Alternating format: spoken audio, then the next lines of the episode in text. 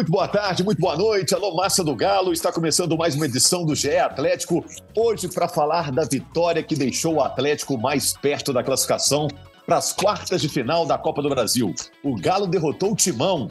Dois para o Atlético, zero para o Corinthians, dois gols do Paulinho na Copa do Brasil. Copa que dá grana, da vaga para Libertadores e, claro, da taça e um belo de um prestígio. O Galo agora pega o Coritiba no Couto Pereira no sábado, já pelo Campeonato Brasileiro. Essa vitória sobre o Corinthians foi a terceira vitória seguida do Atlético.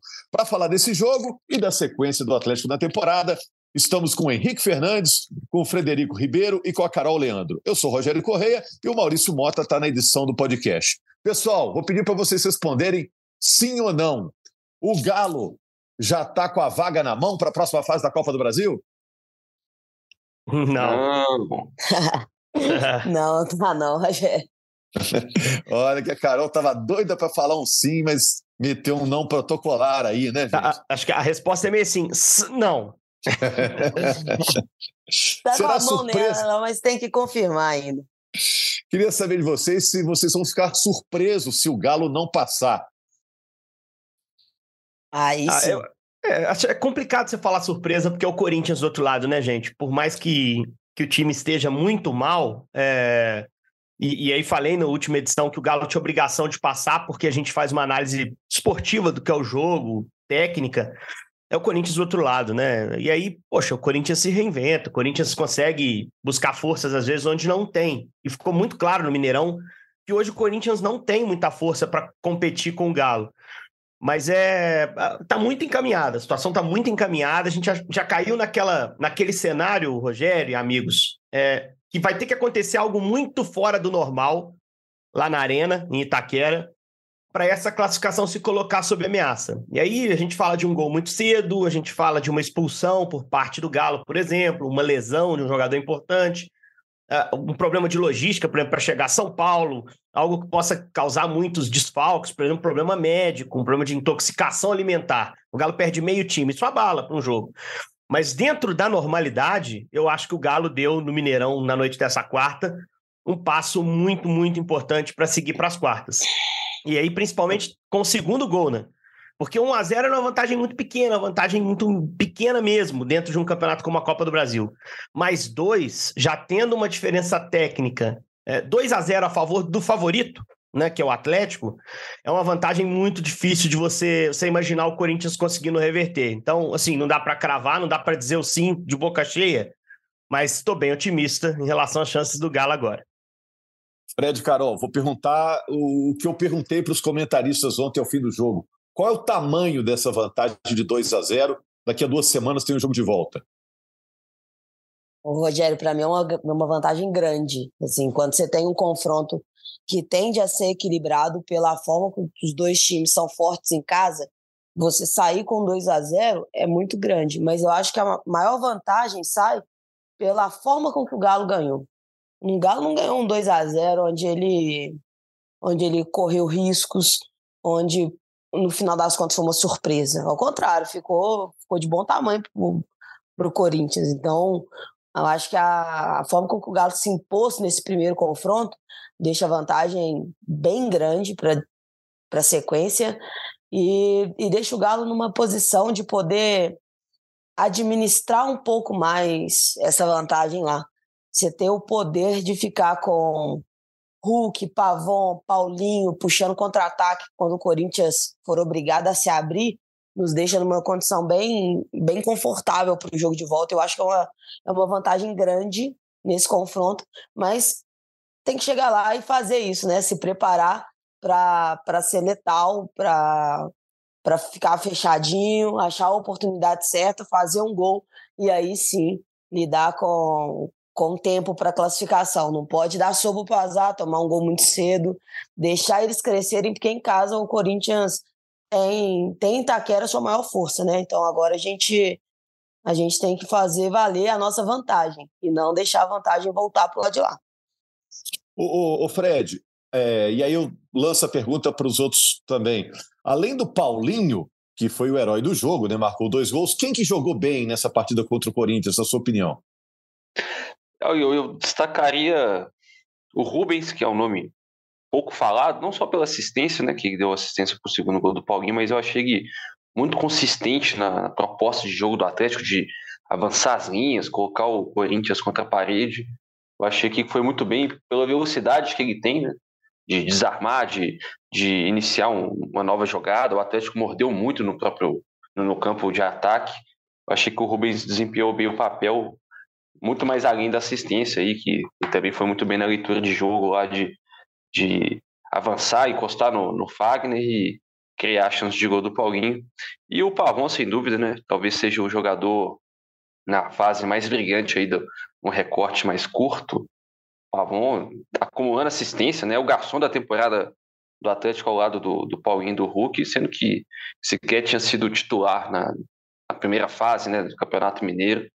Ontem, novamente, deu o passe para o Paulinho, né, num jogo poderia ter ficado dramático a partida, né? O Atlético no primeiro tempo martelou, acho que exagerou um pouco nas jogadas aéreas, mas foi nesses cruzamentos que o Atlético acabou conseguindo os gols e o Pavon, ali do primeiro gol do, do Paulinho, né, que também deu um cruzamento muito bonito pro próprio Paulinho, e é, o camisa 10 acabou errando uma cabeçada e a queima-roupa do Cássio.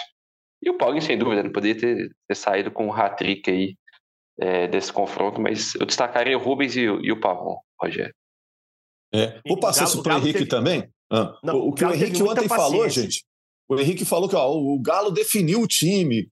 Eu não entendi muito o que você falou, Henrique. Eu, eu acho que eu, nunca sei qual, como que o Atlético vai jogar. Não, não Por que porque que ele, tem, ele tem tá repetido. Definido? Ele tem repetido o time, assim, né? A gente sabia muito ah, bem. Mas Natan tava... Silva não estava jogando. Exato. A, talvez a surpresa seja o Natan, mas é o terceiro jogo seguido dele. Né? Então, assim, é, o, o Atlético acho tem. De um jogo para outro foi, foi novidade, não, Henrique?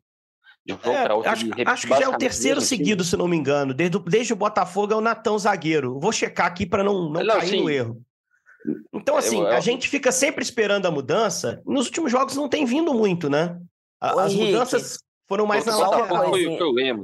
São três jogos com o mesmo time. As únicas mudanças foram quando poupou ou o Hulk ou o Paulinho lá no ataque. Em Cuiabá jogou o Fux, não jogou o Mariano. Só pra gente. E jogou o é. Patrick é. também titular, do lado esquerdo. Mas assim, a estrutura do meio para frente e a dupla de zaga, foi o terceiro jogo seguido do Natan, por mais que a gente esteja esperando. Aliás, se você for pegar o universo dos últimos cinco, o Natan jogou quatro. Se você, a gente esperava assim o Natan saindo, eu, eu, fiquei surpreso.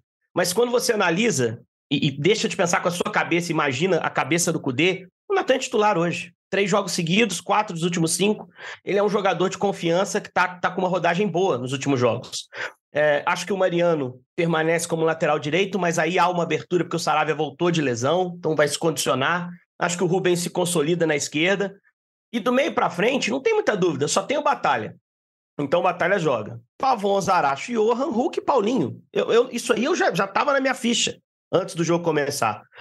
É, é porque esses por... caras que estão ameaçando as vagas, Henrique, são caras que eram titulares e se lesionaram, né? Saravia, tão... Maurício Lemos, né? Agora estão voltando, estão disponíveis, né? Isso. O Lemos foi, reitero aqui, o Natan ter sido mantido foi surpreendente, mas se você analisa, pensando com a cabeça do Cudê, ele vinha jogando. Era ele que vinha jogando. Às vezes, com Fux à disposição, jogava o Natan. Né? No jogo do Internacional, por exemplo, foi assim. O Mariano foi o lateral, o Fux ficou no banco, entrou então no jogo na vaga do, do Mariano. Então, acho que assim, ele definiu o time. Isso está muito claro para mim. Aquela briga Johan e Igor Gomes não há muito claramente. Ele deu o braço a torcer e barrou Edenilson e Patrick, que eram caras que a gente imaginava como caras intocáveis no time, peça-chave. Acho que até no Mineiro ele tentou tornar esses caras, é, essas peças-chave. É, ele tirou esses caras do time, eles entram todo jogo, mas entram todo jogo. Ele se rendeu ao Pavon como esse meia papel, pela... né? Oi? Antes era o Johan e o Igor Gomes que entravam nas partidas. Exatamente, eram esses caras que revezavam, né, Fred? Isso, então assim, ele também se rendeu ao Pavon, que é um cara que não tem a característica de jogo por dentro que ele gosta, mas que te oferece muito aberto na direita. Então acho, acho que o Cudê tem um time, cara. É, lógico que isso não significa que ele vai repetir em todos os jogos, porque os caras fisicamente não aguentam. Mas está muito claro que ele, que ele achou essa equipe, essa equipe tem dado a resposta no campo, e aí o cara espera seguir no time. Esse jogo contra o Coritiba é um jogo que eu imagino o time ser poupado, fortemente. O próximo que vem aí no sábado. Porque depois tem um jogo decisivo contra o Atlético Paranaense e contra o Coritiba. É possível você rodar o time e competir bem lá no Couto Pereira. Então, vou correr o risco até de ser, entre aspas, desmentido no fim de semana sobre esse time titular que o Cudê parece ter encontrado, porque ele deve rodar o time, mas eu acho que vai ser um time para ele rodar no, no sábado. Que, claro, se alguém jogar bem, pode colocar uma dúvida nele. Mas imagino que contra o Atlético Paranaense a gente reveja o time que jogou muito bem, controlou maravilhosamente e bateu o Corinthians por um placar bem seguro. O, e aí eu pergunto para vocês, gente, ó, três jogos, três vitórias seguidas, oito gols marcados nesses três jogos, nenhum gol sofrido. Já está na hora de entrar na fila lá, nunca critiquei o Cudê. Já está na hora de elogiar o Cudê, não, gente? Pedir desculpa, né? e aí, Fred? Eu não, porque eu nunca pedi demissão de Cudê aqui, hein? Nunca não, falei, vocês podem procurar na fita aí. Eu nunca falei. Tô falando crítica, demissão a gente nunca pede mesmo. não, nem crítica, eu... nem crítica que eu fiz a ele foi normal, porque se você for analisar, o que, que, que você pode cobrar do Cudê? O estadual entregou, a pré-Libertadores ele passou, ele oscilou sim. O início do Campeonato Brasileiro foi ruim, a Libertadores ele se meteu numa enrascada, principalmente que perdeu para o Libertar. Esse jogo é o jogo que coloca o Atlético na pior agora. Mas assim, é... você vai ter oscilação dentro do campeonato, natural. Hoje ele entregou tudo que a gente espera dele, né? É, é porque ele deu uma desestabilizada no time em certo momento, psicologicamente. Criou-se um banzé envolvendo a CUDE, diretoria, imprensa falando, jogadores sem saber se o treinador ia ficar. Isso deu uma desestabilizada. Mas agora é hora do elogio. Eu estou pedindo elogios para o CUDE, não? Eu sou um, ah, eu... um, um codesista. eu acho que o maior elogio que a gente pode fazer para o CUDE foi o que o Fred já citou aqui, né? Ele, apesar de ser bem preso às coisas que ele acredita, na hora que o trem apertou, ele não pensou duas vezes em mudar. Ele joga com o Pavon, e o Pavon tem essa característica de ser mais aberto, é, não é um jogo que ele gosta tanto, mas funcionou e ele manteve o Pavon. Na, na zaga, a mesma coisa, não tenho dúvidas que ele, que ele goste muito do Lemos, mas quando ele, ele tem o Natan, ele tem uma coisa que ele não tem com os outros, que ele tem velocidade. Então eu acho que o Kudê, ele foi ele não foi apegado às ideias dele na hora de fazer as, as mudanças que ele precisava fazer. Ah, ele gosta muito de girar o time, dar minutagem para todo mundo. Beleza, tem três jogos que é praticamente o mesmo time. Então, eu acho que esse elogio que o DM merece receber e também o fato de que o time está bem, né? Se quando o time está mal, a gente critica ele porque essa responsabilidade é dele também, então quando está bem também tem que dar o mérito e tomara que, que ele queime a minha língua e a de todo mundo que criticou e ficamos todos felizes, nós e ele comemorando o título no final do ano. E, e para confirmar o desapego do Cudê nesse momento, o, Carol, se você pega o jogo ruim que o Atlético tem na amostragem recente, que é o Botafogo lá no Rio, e compara as escalações desse jogo contra o Botafogo para o jogo contra o Corinthians, é, ele fez duas trocas na escalação do time. Ele tirou o Edenilson e botou o Pavon, e ele tirou o Maurício Lemos, que foi titular naquele jogo, é, e botou o Natan. Aliás, foi o último jogo que o Maurício Lemos foi titular. Que ele toma um cartão, faz uma falta nesse lance, machuca o joelho, aí fica fora por um tempo. E volta, mas não volta ao time.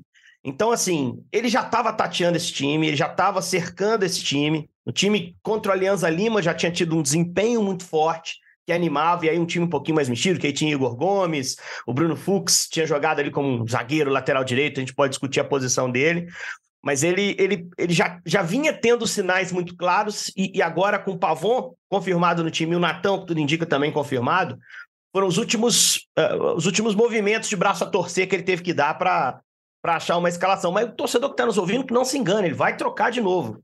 E para mim vai trocar no sábado mas é inegável que esse time está funcionando muito bem. O que o jogo contra o Corinthians pedia, que era controle, volume de jogo, criação de chance, paciência, porque o primeiro tempo foi um primeiro tempo arrastado, de dificuldade. O Corinthians não deu para o Galo chance de finalização clara de dentro da área.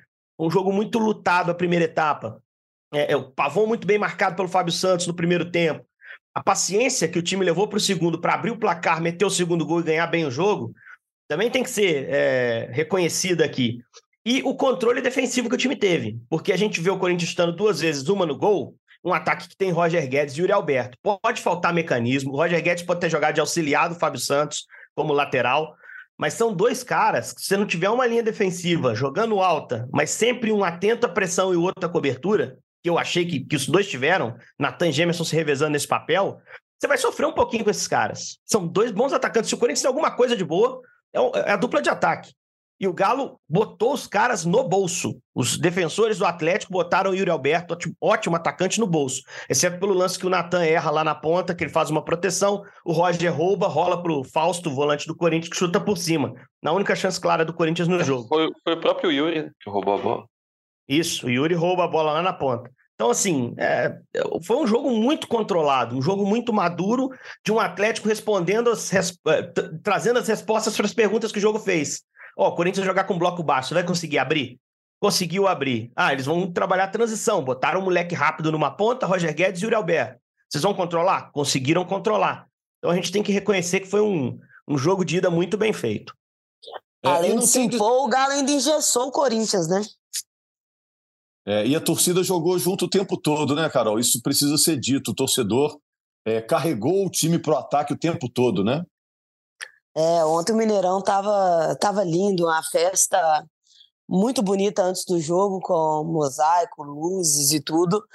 E quando começa o jogo, a torcida vestiu a camisa, 12 segundo jogador, e entrou em campo junto com o Galo. A gente sabia que vinha um jogo difícil, que vinha um time muito fechado. A gente sabia que o Galo precisava de nós. E ontem foi.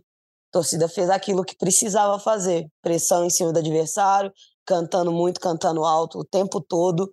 E, e a gente pôde ajudar o Galo com isso. Acaba o jogo comemorando né, a vitória do Galo, mas principalmente comemorando a forma como foi, sabe? Foi, foi essa vitória muito limpa, Rogério, essa vitória que de ponta a ponta, a gente, mesmo quando o gol ainda não tinha saído, a gente não duvidou da vitória em nenhum momento, esteve ao lado do time. E falar da torcida do Galo também é meio que falar do Hulk, né? A gente vai sempre fazer os mesmos elogios e muitos elogios, porque faz um papel, um papel incrível.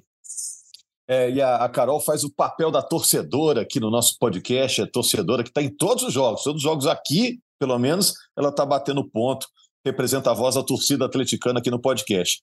Ô Fred, mas não tem moleza, não tem descanso, né?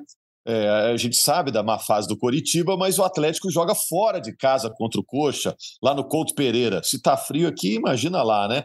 E depois tem esse jogo contra o Atlético Paranaense, que é vice-campeão da Libertadores, o jogo é no Mineirão. O Galo tá preocupado com o gramado do Mineirão, né, Fred? Porque tá chamando atenção para o lado negativo, né? A gente, como mineiro, fica meio envergonhado com aquele gramado, né, mostrado para todo quanto é lugar naquele estado que não é comum a gente ver, né? Sim, o, o Hulk na, na zona mista ele até chamou atenção para isso, né, que falou que o gramado tá difícil de jogar, e chegou a comentar com, com o gerente de futebol, no intervalo que o campo do Mineirão não tá legal e visivelmente você vê que realmente é um campo muito abaixo do, do esperado com estádio do porte do Mineirão. E o próprio Hulk alertou que esse fim de semana tem mais um evento musical lá no Gramado, vai ter um festival de pagode, se eu não me engano. E o Atlético vai jogar contra o Atlético Paranaense na terça, então pouco tempo para recuperar. Né? O Gramado do Mineirão está muito ruim por conta desses shows que acontecem é, de grande porte. E o Atlético, eu acredito que vai manter esse jogo no Mineirão, a não ser que a Comembol é, reclama o gramado, mas acho, é, acho que nem vai, nem vai ter tempo de mudança. É, a Comebol já vetou o jogo contra o Aliança Lima, mandou por Independência por conta do gramado. É uma preocupação do Atlético, mas ao mesmo tempo também jogos de Libertadores, é, certeza de casa cheia e também de, de dinheiro. Eu acredito que o Atlético vai ter que lidar com, com esse gramado do Mineirão contra é. o Fracão na terça-feira. Até porque a Independência não dá, né? Terça, né? É, o América joga. O América, é. O América joga contra o Defesa e Justiça. Inclusive, está tirando o Cruzeiro de lá na segunda para ter um gramado um pouco melhor para ele jogar na terça. E, lembrando que o América joga sábado, Independência também. Então acho difícil o veto da, da Comebol. Acho que esse jogo contra o Atlético Paranaense vai ser no Mineirão, um gramado que tiver lá à disposição, o que é preocupante, né? Agora, Curitiba não ganha um jogo desde o dia 23 de fevereiro, moçada. São, vai chegar esse jogo com quase três meses de jejum. São 12 jogos, já trocou de técnico, Antônio Oliveira saiu, entrou Antônio Carlos Zago. Campeonato Brasileiro ainda não conseguiram ganhar, em casa também não conseguiram, né? Perderam para Fortaleza empataram com São Paulo e com Vasco. É um jogo para o Galo ir lá buscar os pontos, na minha modesta visão e com muito respeito ao Coxa. Eu acho que o Galo não é o adversário ideal para você quebrar um jejum de 12 jogos. Assim, o Galo é competitivo, é muito forte, fora de casa é um time que também joga com personalidade, né? É, o Galo vai fazer um campeonato paranaense aí, né? Pega o Coritiba, depois pega o Atlético Paranaense. Esse jogo contra o Atlético Paranaense, a gente vai ter oportunidade de falar depois. É um jogo que o Galo também não pode perder, né? Porque a situação não está tranquila na Libertadores, não. Aliás, pensando nisso, até outro dia, né, Carol? O Galo estava é, atento em relação à Copa do Brasil, antes do jogo contra o Brasil de Pelotas. O Atlético foi com uma vantagem mínima para o interior do Rio Grande do Sul e se deu bem. O Galo estava mal no brasileiro, já subiu na tabela, já está começando a olhar para cima, está perto dos primeiros. E na Copa do Brasil deu uma encaminhada na classificação. As coisas melhoraram sensivelmente, né? O, time acabou melhorando em várias frentes, em várias competições, né? É, uma mudança de áreas gerais assim, no Galo, é, em todas as competições, né? Libertadores, que estava muito difícil, já deu para dar uma respirada, mas continua sendo uma decisão contra o Atlético Paranaense. No Campeonato Brasileiro, o Galo já colou ali onde é que, onde é que tem que brigar, né? Parte de briga por Libertadores, para depois pensar em título. E na Copa do, do Brasil foi um caminho, foi um passo bem dado, mas ainda falta essa confirmação. Mas é muito mais tranquilo, Rogério, quando você entra no jogo contra o Curitiba e é o Curitiba que está em crise e você que está no G6.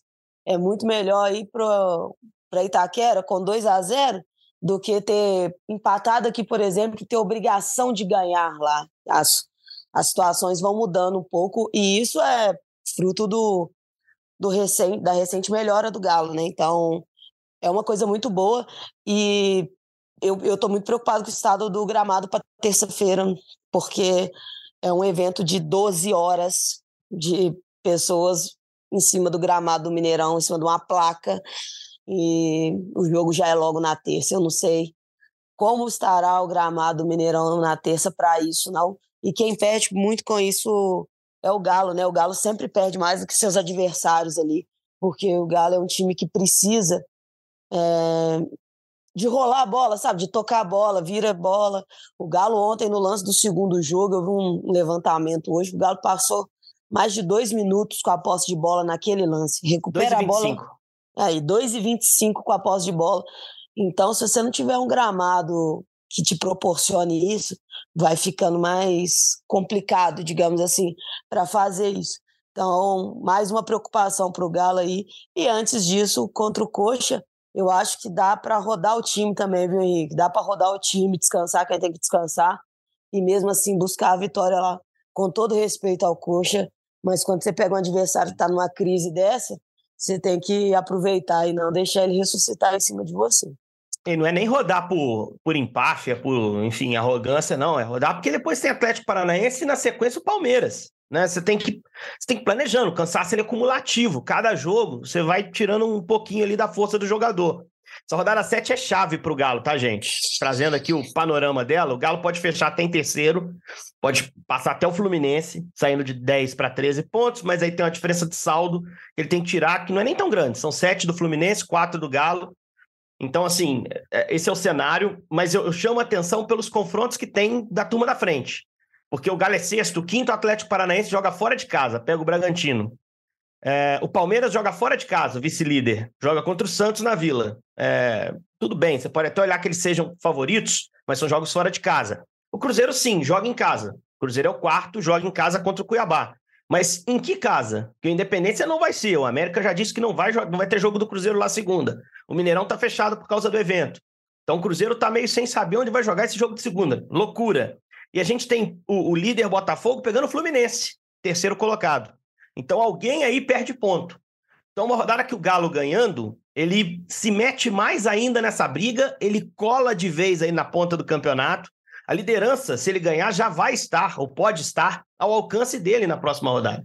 Então é uma rodada chave, principalmente pela fragilidade do adversário que o Atlético vai enfrentar e, e pela possibilidade dessas perdas de ponto aí na frente, para ele se meter numa posição ainda melhor para a rodada 8. É isso, gente. A gente já está fechando aqui, mas, Fred, queria só que você concluísse, né? Porque lá no GE. Globo tem vários assuntos que também são relevantes. Esse caso do Galo contra o Fred, né? A coisa está avançando para o Atlético chegar a um acordo com o Fred. O Galo cobra uma grana desde aquela época em que o Fred trocou o Atlético pelo Cruzeiro, né? Esse é um assunto que está pegando aí nos bastidores do Galo, né? E, e o Galo chegou a 100 vitórias é, nesse novo Mineirão, né? Tem isso também, né?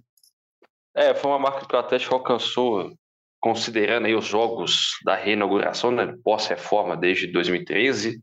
O Atlético ficou um, um bom tempo na Independência, depois é, voltou ao Mineirão e agora já prepara também a sua despedida do estádio com a chegada da, da Arena MRV. Foram, foram 100 vitórias, se eu não me engano, em 154 jogos totais. Exato, sobre 154. O, sobre o caso Fred, é um assunto muito complexo, mas pegando assim o factual né, dessa semana, teve uma audiência nessa quinta, mas são audiências mais protocolares, né? A, o caso está na Justiça do Trabalho, é uma execução do, do, Atlético contra o Fred, já que ele teve aquela sentença favorável na CNRD.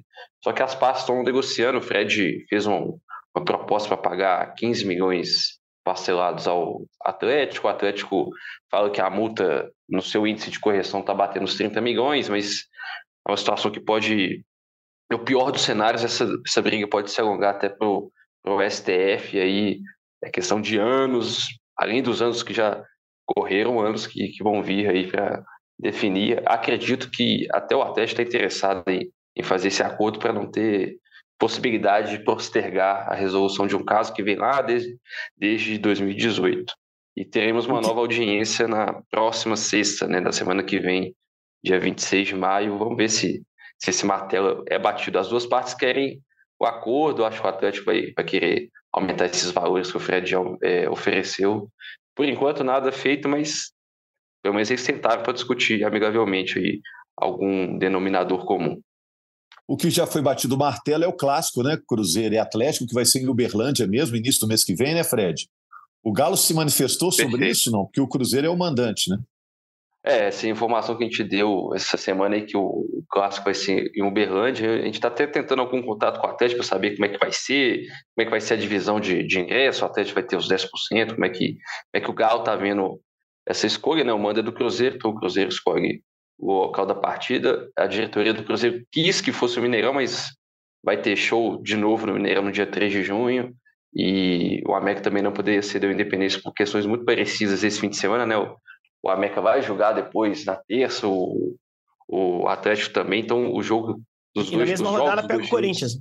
Na mesma rodada, América e é, Corinthians é, Indepa. É. é. Exatamente. E o América não pode jogar na. Acho que não pode jogar no domingo, porque vai ter jogo da Sul-Americana na terça, isso, o Atlético, isso. mesma coisa. Vai ter jogo da. É, se eu não me engano, acho que é o Alianza Lima, não tenho certeza, mas o Atlético vai jogar na terça, só poderia jogar no sábado e o Mineirão não pode, Independência também não. Aí poderia ser Sete Lagoas, Parque do Sabiá, Kleber Andrade, onde o Cruzeiro já, mandou jogos, acabou escolhendo o Parque do Sabiá, que não recebe um clássico desde 2010. Conclusão, acabando de gravar aqui, ô, Rogério, vou pegar o carro, vou passar na casa da Carol, nós vamos lá na Arena do Galo ver se vocês estão precisando de alguma coisa, carregar um, um, um saco de cimento lá, fazer um, melhorar uns tijolos lá, porque tem que sair rápido, né? Não dá para acelerar isso logo. Não dá para ficar é. na mão, gente. É, olha que transtorno. A gente já falou aqui de três situações envolvendo o estádio que o Mineirão tome jeito lá com gramado, cara. A prioridade tem que ser jogo de bola, gente. O estádio é estádio de futebol. Com, com os três aguenta. times na Série A, né, Henrique? Isso aí vai ser Três na Série A, dois em competições jeito, né? internacionais, Fred. Os três Sim. na Copa do Brasil, cara. Na hora que mais é, daqui... precisa, o estádio não tá lá, né? Infelizmente, é... daqui a pouco, quando os times forem eliminados né, das competições, né? A gente espera que eles vão mais à frente, né? É só assim claro. que vai aliviar o que é, ninguém está querendo, né? Todo mundo Sim, não dá frente, conta, né? não dá conta. Então tem que sair rápido a arena, no tempo dela lá tá indo bem, mas que saia rápido, tem o um gramado, um tapete aí para não, não desfavorecer o Galo. Daqui a pouco tô passando aí, Carol, pra gente carregar um cimento lá, ver o que, que falta, se tem algum rejunte para fazer lá, o que a gente puder ajudar. Fechou. Até parece. Até parece. Mas aqui, gente, é, a gente volta então na segunda-feira, já repercutindo esse jogo entre Coritiba e Atlético, o jogo lá no Couto Pereira. O Galo tentando seguir no embalo, né? São três vitórias seguidas. O time parece que pegou no tranco aí, a imprensa nacional hoje elogiando o Atlético, hoje, quinta-feira. Vamos ver se o Galo mantém o nível que apresentou contra o Corinthians. Um abraço, amigos. Valeu, Massa do Galo. A gente está de volta na semana que vem.